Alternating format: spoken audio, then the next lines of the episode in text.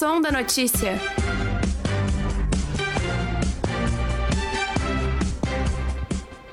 Começa agora o som da notícia.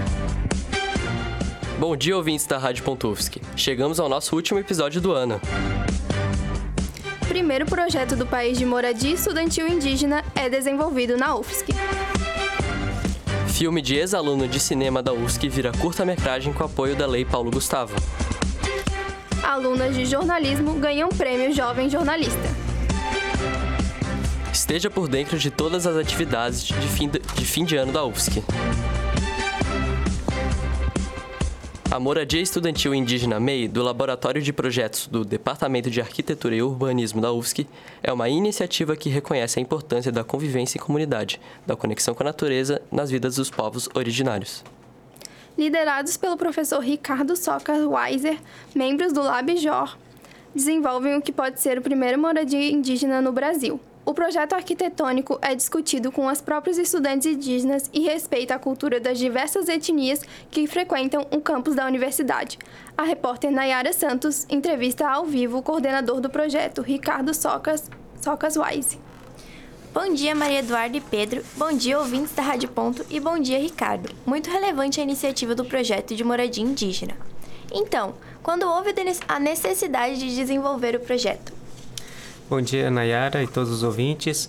É, bom, esse a demanda desse projeto surgiu no final de 2017, é, a partir de uma, uma demanda dos próprios estudantes indígenas aqui da UFSC, né, organizados, é, e junto com a então SAAD, que era a Secretaria de Ações Afirmativas, né, que hoje é PROAF, é, e a partir de então a gente, nós construímos um projeto de extensão né, em, a, no início de 2018 é, e esse processo esse projeto de extensão vem é, se alongando até hoje né?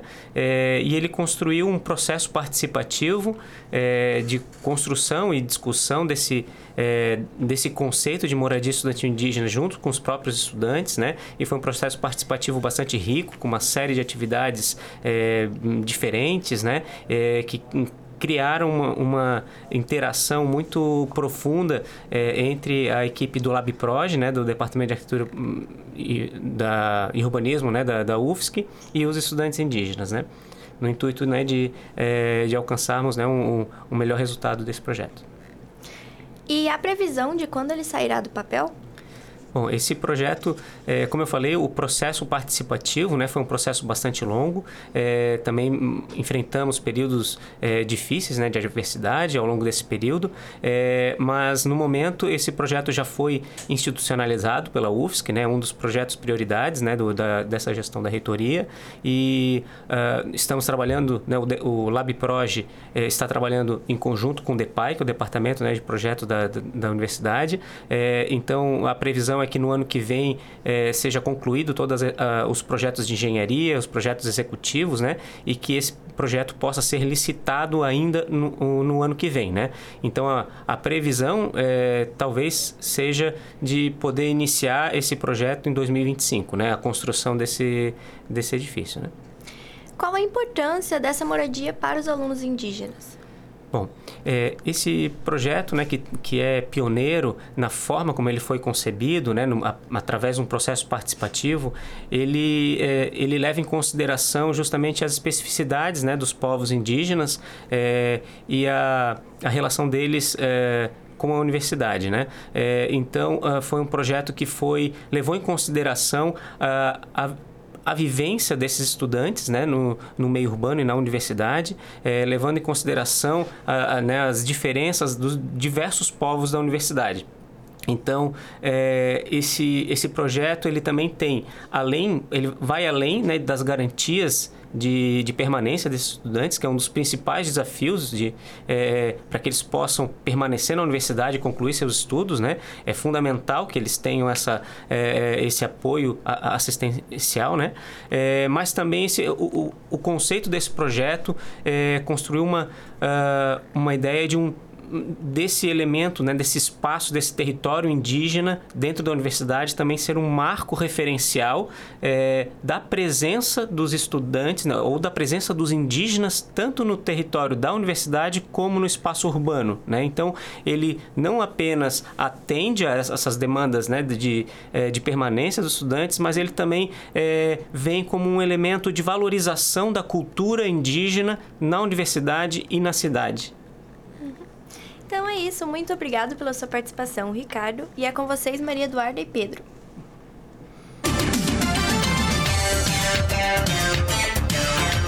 O TCC de um aluno de cinema da UFSC está em produção para estrear como curta-metragem ano que vem.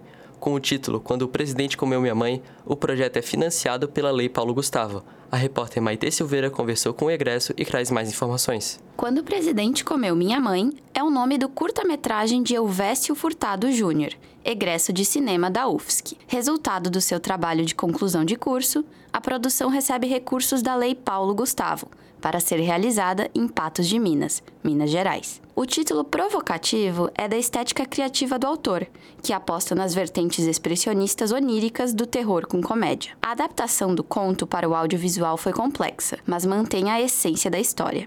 Para o ex-aluno, o projeto vem no momento oportuno. A gente está saindo da ressaca da pandemia, né? A gente já está tentando voltar à normalidade e fazer com que a pandemia seja um assunto histórico mas a gente não tratou das dores psicológicas coletivas da pandemia. Né? Então a obra vem nessa, nesse momento para falar sobre isso, para de forma subjetiva e artística tratar desse tipo de dor, entendeu? Como cineasta e produtor, Elvésio aponta um dos empecilhos para o fazer cultural no Brasil. Hoje membro da startup Facilitadora Cultural, que viabiliza e apoia projetos culturais, o egresso vê na sua experiência como gestor de cultura uma das medidas a serem tomadas. Para ele, o Brasil precisa de capacitação técnica em gestores culturais. No mesmo sentido, Alfredo Manevi, professor de cinema da UFSC, comenta que a Lei Paulo Gustavo é somente um dos caminhos para ampliar a produção cultural no Brasil. Sobre a Lei Paulo Gustavo, a gente pode dizer o seguinte: como um instrumento de compensação da pandemia, ela é efetiva, sim, porque ela aproveita um dinheiro que não foi gasto agora. Quando a gente pensa na necessidade de uma política pública, a gente pensa numa política pública estruturante, que tenha objetivos definidos, que tenha uma leitura, um diagnóstico de quais são os problemas que cabe ao governo é, enfrentar. O professor defende a importância do Estado em democratizar o acesso à cultura. Então, cabe ao Estado atuar, né, garantir o acesso cultural de toda a população, para que a gente possa né, é, é, ter um ambiente de um mercado para muitos, né, não um mercado para poucos. Iniciativas como Vale Cultura, que dava aos trabalhadores um valor para o lazer cultural, e o Fundo Setorial do Audiovisual fazem parte de uma política cultural inclusiva política cultural ela tem que olhar não só para um lado da cadeia produtiva da cultura. Tem que apoiar os artistas, tem que apoiar os produtores, mas tem que olhar também para o acesso da sociedade, né? Ela tem que atuar na outra ponta. Alfredo também destaca que a sociedade é quem produz cultura, então deseja que a importância desse fazer seja mais compreendida. Elvésio, o ex-aluno, concorda e deixa um recado para os alunos que fazem cultura na UFSC. Vamos utilizar nossa, nossos poderes de cultura para fomentar valores de democracia, inclusão e diversidade. Maite Silveira, para o Som da Notícia. Fique ligado! Estão abertas as inscrições do processo seletivo para o curso de mestrado do programa de pós-graduação em Nanociência, Processos e Materiais Avançados da UFSC de Blumenau. Elas são gratuitas e podem ser feitas até o dia 18 de janeiro de 2024. O PPGNP MAT oferece 14 vagas no total, das quais partes é reservada para ações afirmativas. O resultado final da seleção deve ser publicado até o dia 24 de fevereiro. Para saber mais, acesse o edital no site ppgnpmat.blumenau.ufsc.br. Está no site da Universidade em Blumenau, na área do programa de pós-graduação em Nanociência.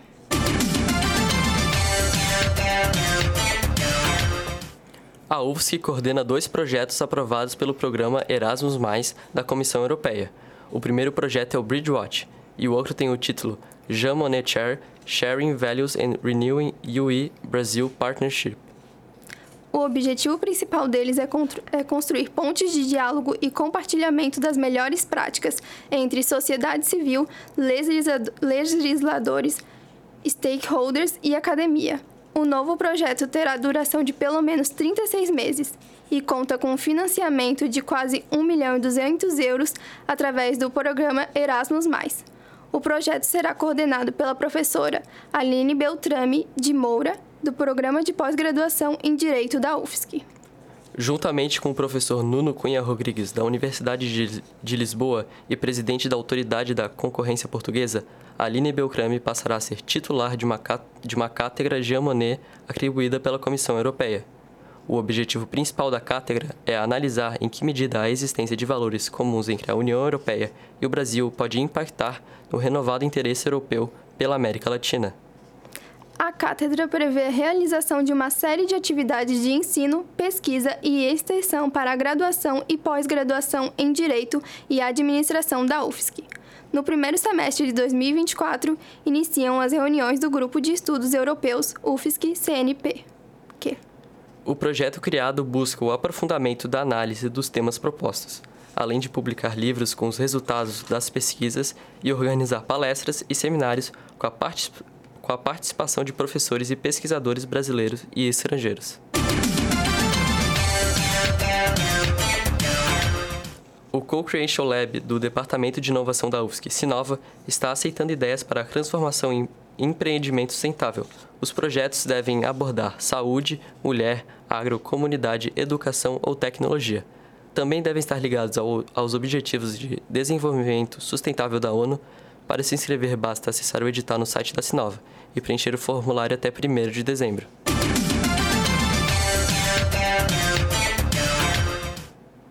O, ministro, o Ministério Público Federal notificou o Banco do Brasil a se manifestar quanto ao envolvimento da empresa no período da escravidão no Brasil. O MP foi acionado a partir da descoberta desse envolvimento por um grupo de pesquisadores de várias universidades brasileiras. Mais informações com o repórter Ricardo Verca.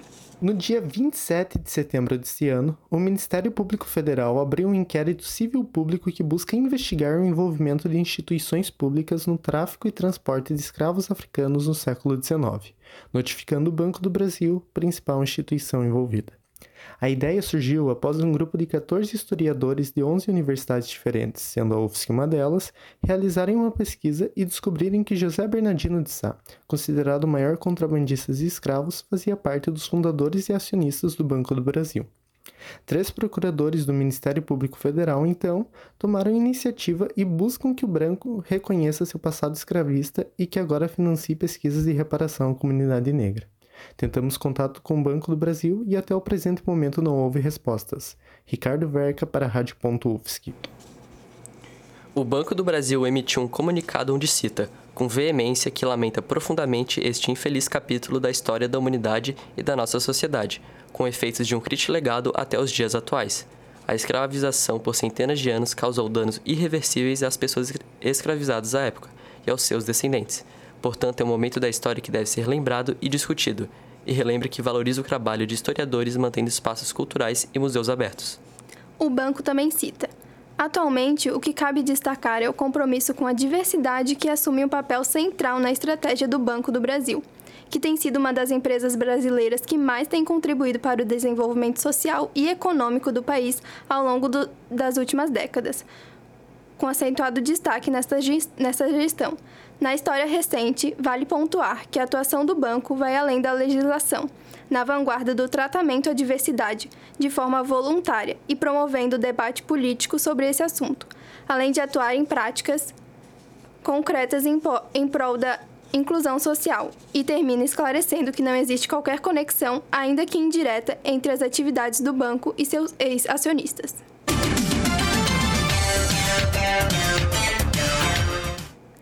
Uma manifestação nazista foi encontrada na sala de aula na UFSC. A repórter Lívia Goulart traz mais detalhes sobre o caso.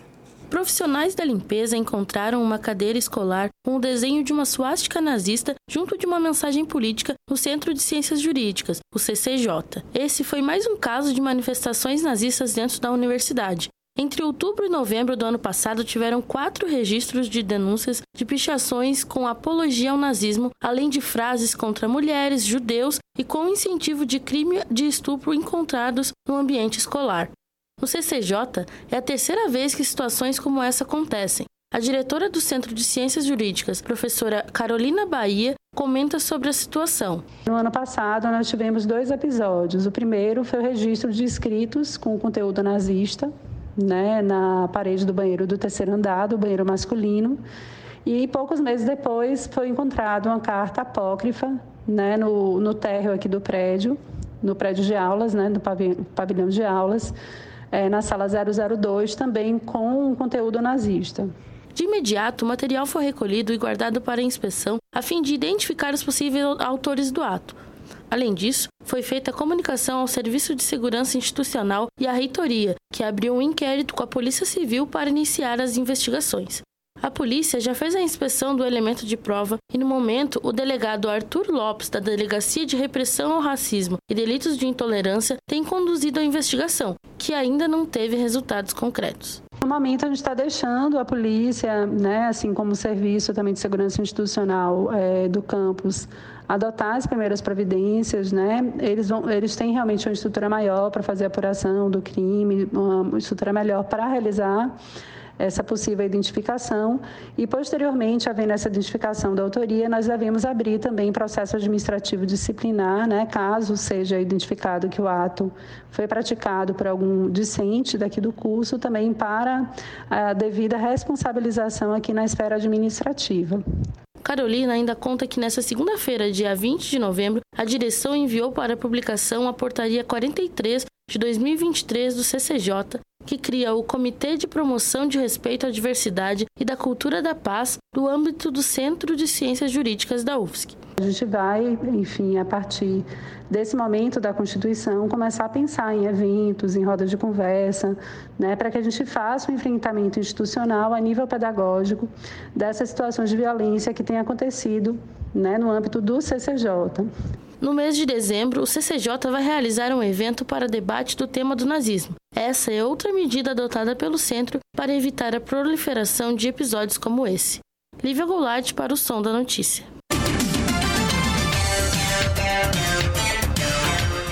Pesquisa da UFSC, em conjunto com o Tribunal de Justiça de Santa Catarina, está se consolidando como referência no combate à violência doméstica. A partir do estudo, o Tribunal Nacional de Justiça publicou orientações para a permanência de programas voltados à reflexão e responsabilização de homens que praticaram violência doméstica e familiar.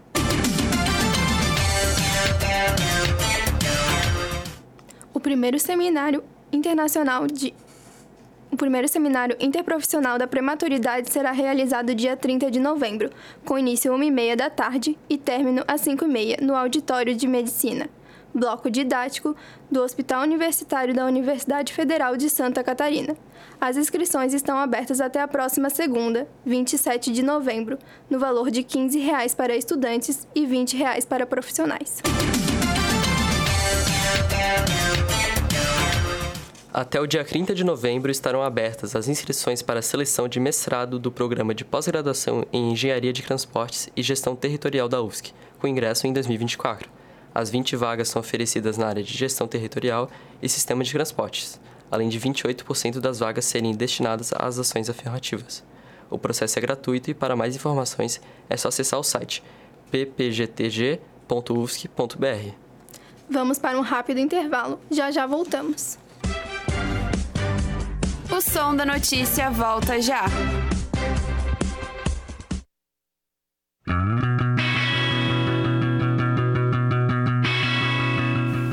Está ouvindo Rádio Ponto. Continue ligado na programação.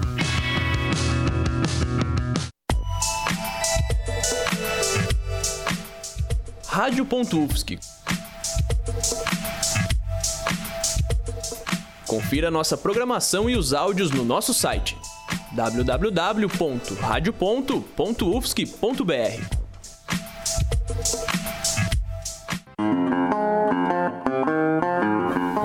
ligado na programação da Rádio Ponto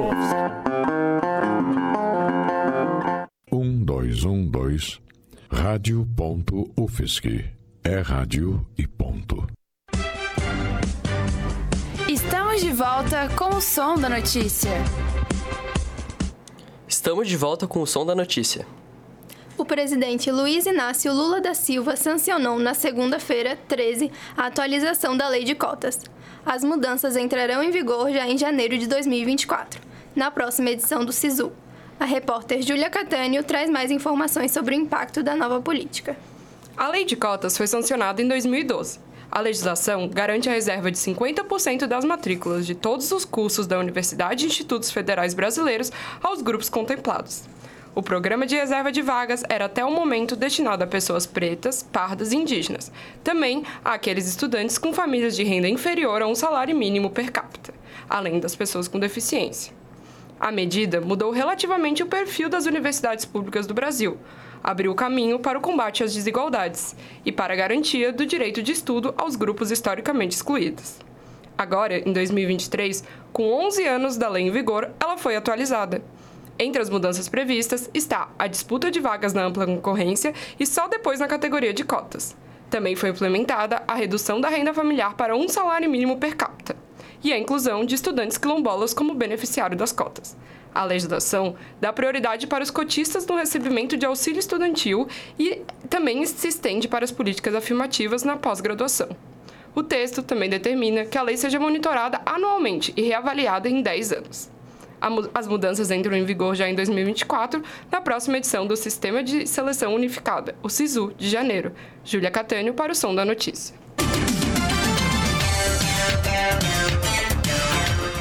No dia 23 de outubro, as alunas Clara Espessato, Isis Leite e Julia Matos, do curso de jornalismo da UFSC, receberam o prêmio Jovem Jornalista do Instituto Vladimir Herzog. A premiação se refere ao documentário produzido por elas, Uma História de Silêncios, sobre a banalização do nazismo em cidades do interior de Santa Catarina. Para conferir o trabalho das alunas, ele está disponível no canal do, no canal do YouTube Instituto Vladimir Herzog.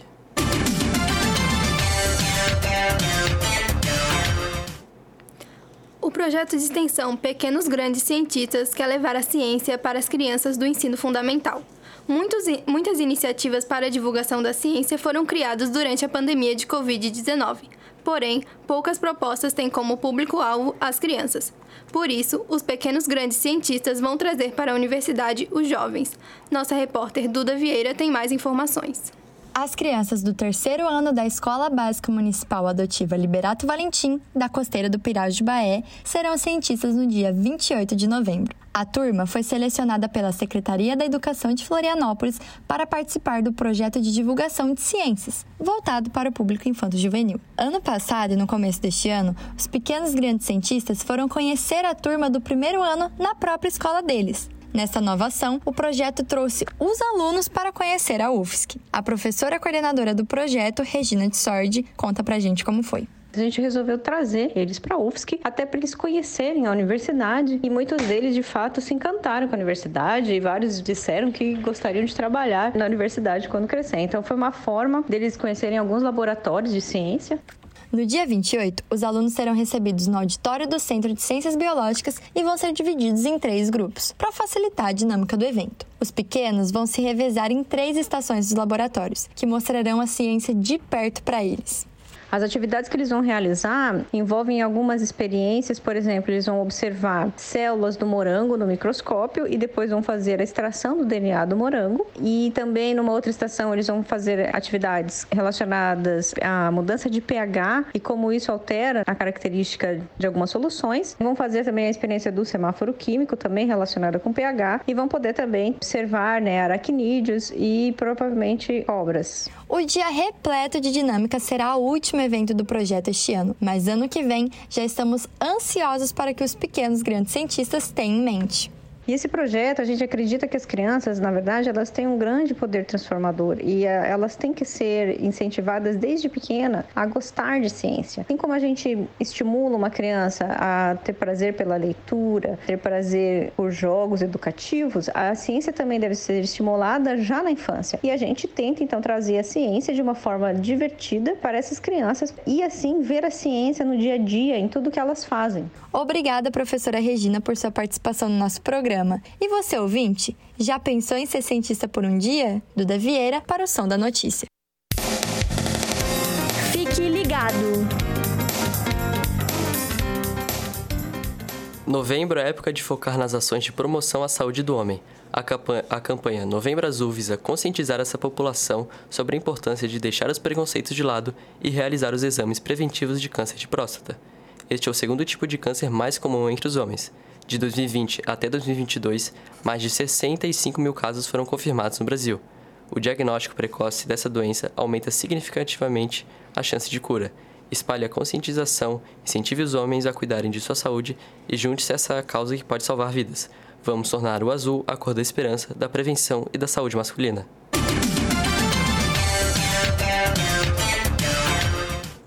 O Novembro Negro UFSC está em atividade desde o início do, do mês. Conta com exposições abertas em diversos setores da universidade e promove a exposição Perspectivas. Do dia 1 ao dia 30, a Biblioteca Central da UFSC está expondo obras elaboradas por um coletivo de artistas do Ateliê Smith. As telas são todas em pinturas acrílicas e estão disponíveis para visitação no hall do auditório, das 7h30 da manhã às 10 horas da noite.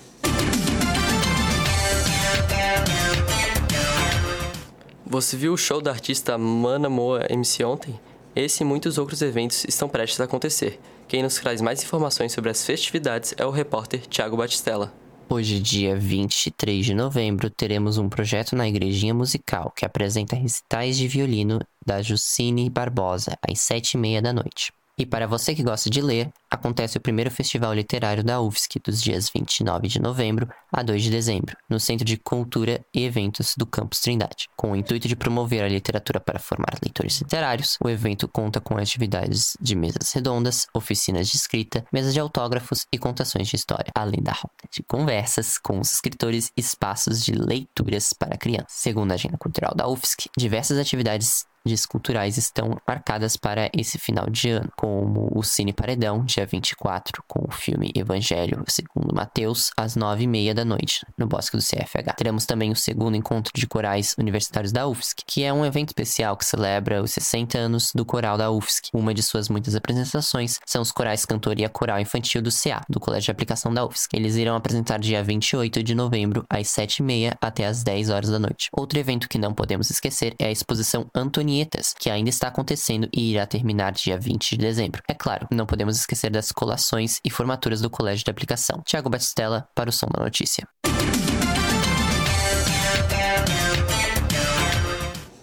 O semestre está chegando ao fim aqui na UFSC. Confira agora com o repórter Rafael Cardoso a programação desse final de ano e o calendário para 2024. Estamos na reta final do ano de 2023. Falta menos de um mês para as férias começarem. Mas não se esqueça de fazer sua rematrícula. O período para isso vai do dia 14 até o dia 19 de dezembro, e sua segunda etapa será em fevereiro, entre os dias 5 e 8. Todo o processo é feito pelos próprios alunos no site do CAGR. Mas agora, vamos falar de 2024. O calendário acadêmico já está disponível no site do Departamento de Administração Escolar, o DAI. Ele traz as principais datas do ano letivo, que terá seu começo no dia 11 de março. E caso você ainda não seja aluno da universidade e deseje ingressar nela, o vestibular da UFSC tem data marcada para os dias 9 e 10 de dezembro. É a sua chance de entrar na quarta melhor federal do país. Rafael Cardoso para o Som da Notícia, com as informações do calendário letivo da UFSC.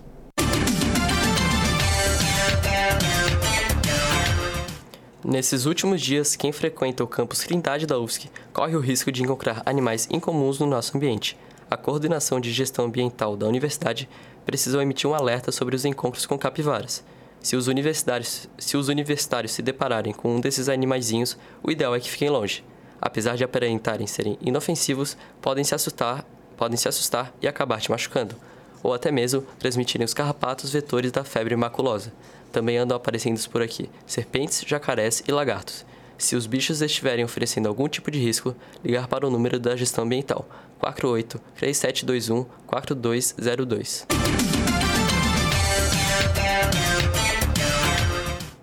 Um grupo de pesquisa do Departamento de Bioquímica da UFSC, coordenado pelo professor Marcelo Farina, tem estudado como o excesso de ferro traz danos aos organismos e como algumas moléculas de gordura podem proteger contra lesões causadas por ele.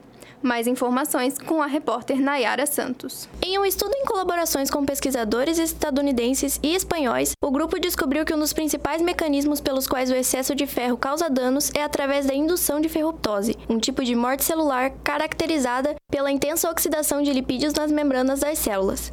O estudo que se baseou em modelos experimentais utilizando o nematóide Caenorhabditis elegans, camundongos e linhagens celulares humanas, detectou um composto lipídio nomeado ácido oleico, um ácido graxo monoinsaturado presente em abundância no azeite de oliva, como molécula protetora capaz de inibir a ferruptose. A consequência seria proteção contra os danos induzidos pela sobrecarga de ferro nos três modelos experimentais. Outro mecanismo desvendado no estudo foi o envolvimento de uma proteína-chave que determina se o ácido oleico pode ser protetor. Nesse caso, a proteína PPAR-alfa foi considerada fundamental para a capacidade do ácido oleico de proteger contra o dano induzido pelo excesso de ferro em células e nematóides. Nayara Santos para o Som da Notícia. Previsão do tempo. Esse tempo, esse tempo está uma loucura, não é mesmo? Vamos conferir agora a previsão do tempo com, com a meteorologista Gilsana, Gilsânia Cruz. Previsão de tempo, dia 23 de novembro de 2023. Vamos ter um dia marcado pelo predomínio das nuvens aqui na região da Grande Florianópolis. Tem condição para ter alguma chuva no geral, mais de fraca intensidade a moderada. Essa condição se estende ainda até o início da tarde ali, depois vai melhorando no decorrer da tarde para a noite. Estamos aí com uma influência de uma frente fria próxima do nosso litoral e, portanto, temos aí o vento sul predominando todo o litoral, com intensidade fraca moderada, com algumas rajadas. Hoje a temperatura não sobe muito, não passa dos 25 graus aqui na capital. E a previsão é de que a gente tenha sexta, sábado, com dias aí de sol entre algumas nuvens por aqui. A temperatura ela fica um pouquinho mais baixa, mais amena, período da madrugada e amanhecer, e durante o dia, com a presença do sol, ela sobe e fica em torno de 25, 26 graus. A previsão no domingo já é de ter um pouco mais de nuvens na região por conta da influência da circulação marítima e também pode ter a condição de chuva fraca, isolada em alguns momentos, principalmente nas primeiras horas da manhã, período noturno, mas alternando aí com bons períodos de melhoria também no domingo. Mudança mais significativa no tempo nós temos previstas para o início da próxima semana, voltando a ter a condição de chuva mais significativa e temporais localizados aqui na região. A gente vai se despedindo aí do mês de novembro com uma característica que foi que marcou o mês, né, de pancadas de chuva mais de temporais, essa condição ainda persiste, pelo menos aí até o início de dezembro nós temos essa condição, mas já alternando com períodos assim é, de melhoria, dois, três dias em que temos a presença do sol e sem chuva significativa no estado, então essa já é uma boa notícia perto do que nós passamos ali nos meses de outubro e boa parte do mês de novembro. Gilsânia Cruz, meteorologista da Ipagre Cirã, com as informações do tempo para o som da notícia. Cardápio do RU. Já estamos na hora do almoço, mas antes é importante mencionar que o RU do Centro de Ciências Agrárias vai passar por uma reforma a partir do dia 1 de dezembro, a fim de melhorar o atendimento à comunidade universitária. Os estudantes do CCA que são isentos do pagamento de, de refeições terão direito ao auxílio de deslocamento para almoçar e jantar no restaurante universitário da Trindade durante as obras. Agora vamos falar sobre o funcionamento do RU do Campus Trindade nesse final de ano e durante as férias. A direção do restaurante e a PROAF ainda estão tomando as decisões, mas segundo a diretora Maria das Graças Martins, o RU não vai ter recesso. E pela última vez no semestre, vamos conferir o cardápio do RU aqui no Som da Notícia. Hoje e todos os dias temos o nosso clássico feijão com arroz. Agora de proteína está sendo servido frango à portuguesa e de complemento abóbora. Além disso, tem dois tipos de salada, alface e pepino, e de sobremesa, fruta. Amanhã, sexta-feira, ter, temos carne moída com azeitonas e nossa queridinha farofa como complemento. De salada teremos rúcula e beterraba. E para completar, terá fruta de sobremesa também. O cardápio do fim de semana ainda não está disponível, mas acompanhe o Instagram, RU360UFSC, para ficar por dentro. E não esqueçam que o cardápio pode estar sujeito a alterações.